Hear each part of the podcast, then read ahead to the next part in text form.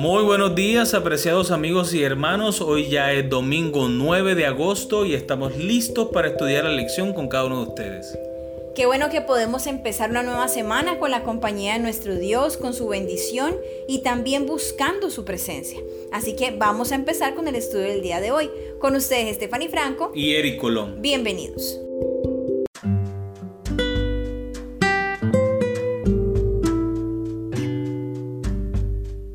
Símbolos de la palabra de Dios, el título de la lección para el día de hoy.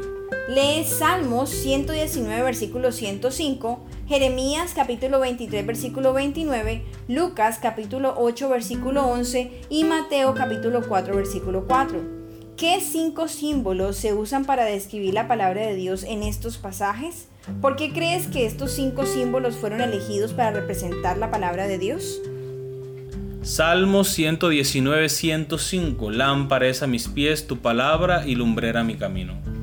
Jeremías capítulo 23, versículo 29. ¿No es mi palabra como fuego, dice Jehová, y como martillo que quebranta la piedra? Lucas capítulo 8, versículo 11. Esta es pues la parábola. La semilla es la palabra de Dios. Mateo capítulo 4, versículo 4. Él respondió y dijo, escrito está, no solo de pan vivirá el hombre, sino de toda palabra que sale de la boca de Dios. Muy bien, recordemos la pregunta. ¿Qué cinco símbolos se usan para describir la palabra de Dios en estos pasajes? ¿Por qué crees que estos cinco símbolos fueron elegidos para representar la palabra de Dios? Bueno, el primer texto bíblico que es en Salmos habla acerca de que la palabra de Dios es una lámpara, lámpara que alumbra nuestro camino en Jeremías 23, 29 la compara con el fuego. Y con el martillo. Muy bien. En Lucas capítulo 8, versículo 11 la compara con una semilla.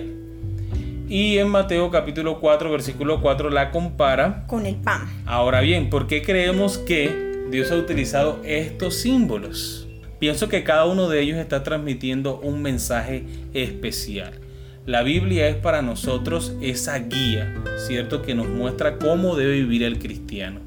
Muchas veces la Biblia también nos muestra a nosotros que debemos abstenernos de las cosas de este mundo que a nuestro parecer o al parecer de las personas piensan que es lo mejor pero lo mejor no está en el mundo, sino lo que Dios nos ofrece a través de su palabra. Un ejemplo, la fama, la riqueza, la fortuna, ante los ojos de las personas y el mundo, esto es maravilloso, pero lo maravilloso es tener nuestra vida escondida en Dios. También pensemos en el ejemplo del fuego y del martillo. Yo creería que la Biblia justamente nos purifica. Entra a nuestra vida para purificar, para limpiar, para renovar. Es como cuando el oro es fundido para purificarlo. Asimismo la Biblia funciona como ese fuego que nos purifica a nosotros. Y como el martillo porque el martillo moldea, duele, pero moldea. Así que la Biblia justamente nos va a señalar aquello que en nuestra vida no está bien o aquello que debemos cambiar. Y aunque nos duela dejar aquellas cosas, nos puede ir moldeando poco a poco mientras vamos creciendo en nuestra vida espiritual. Muy bien, y hablando de crecer, la semilla nos muestra de que cada día nosotros podemos ir creciendo en el conocimiento de la palabra de Dios y que ese crecimiento es continuo, es permanente y será por la eternidad también porque delante de Dios nosotros estaremos bebiendo de su conocimiento, un conocimiento que es insondable, que es eterno, que nunca se acaba. Y por último tenemos el símbolo del pan de vida, que es la palabra de Dios. Es el alimento del cual podemos tomar y comer todos los días, incluso a cada instante. Y siempre, siempre encontraremos en Él ese alimento que nos vivifica, que nos da vida, que nos ayuda a estar cada vez más fuertes. Exactamente, y hablando de fortaleza, el estudio de la palabra de Dios nos hace fuertes ante las tentaciones y las acechanzas del enemigo. Así como Jesús encontró fortaleza en la palabra de Dios en medio de la tentación en el desierto, siempre el Señor respondió con un escrito está y nosotros también podemos responder a las acechanzas del enemigo y a las tentaciones con un escrito está, con un así dice Jehová. Amén.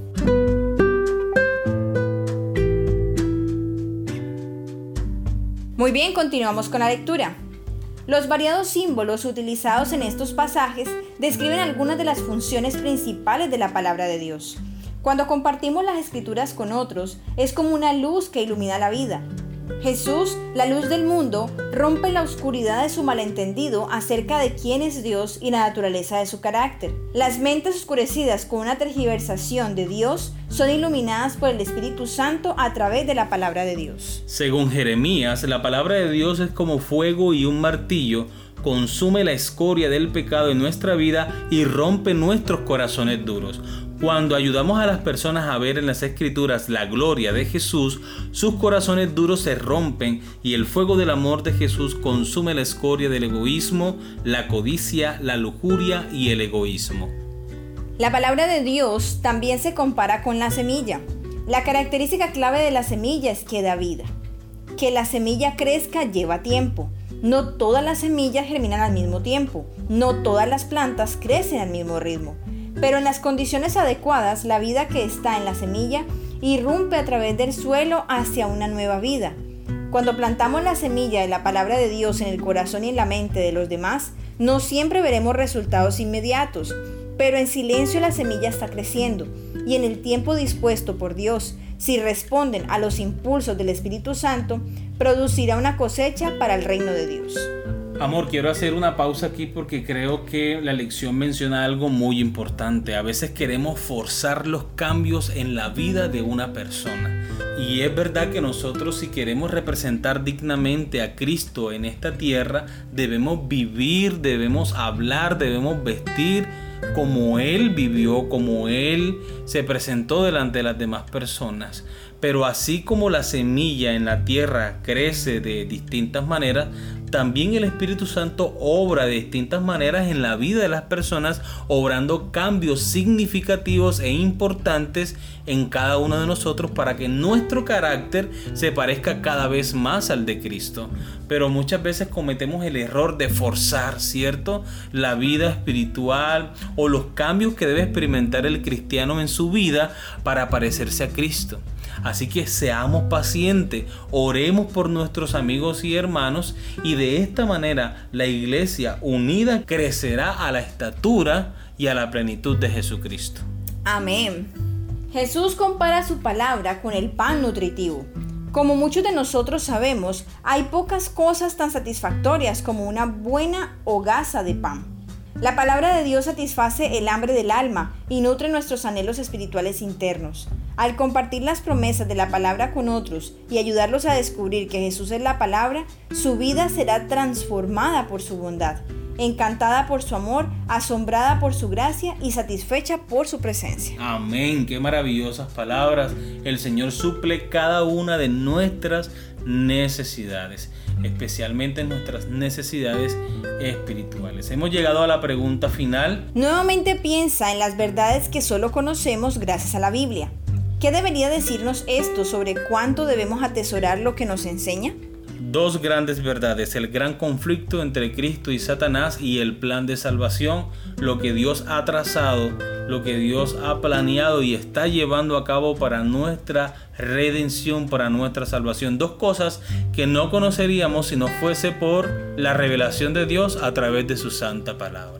Queridos amigos y hermanos, así que hay muchas personas en el mundo, hay muchas personas en nuestro país, en nuestro vecindario, incluso en nuestra familia, que ignoran este mensaje de salvación y es nuestra responsabilidad compartir las buenas nuevas, el mensaje de salvación con otras personas. Amén. Muy bien, hemos llegado al final de nuestra lección para el día de hoy. Esperamos que haya sido de gran bendición para ustedes como lo ha sido para nosotros. Les esperamos mañana con una nueva lección. Que Dios les bendiga. Amén.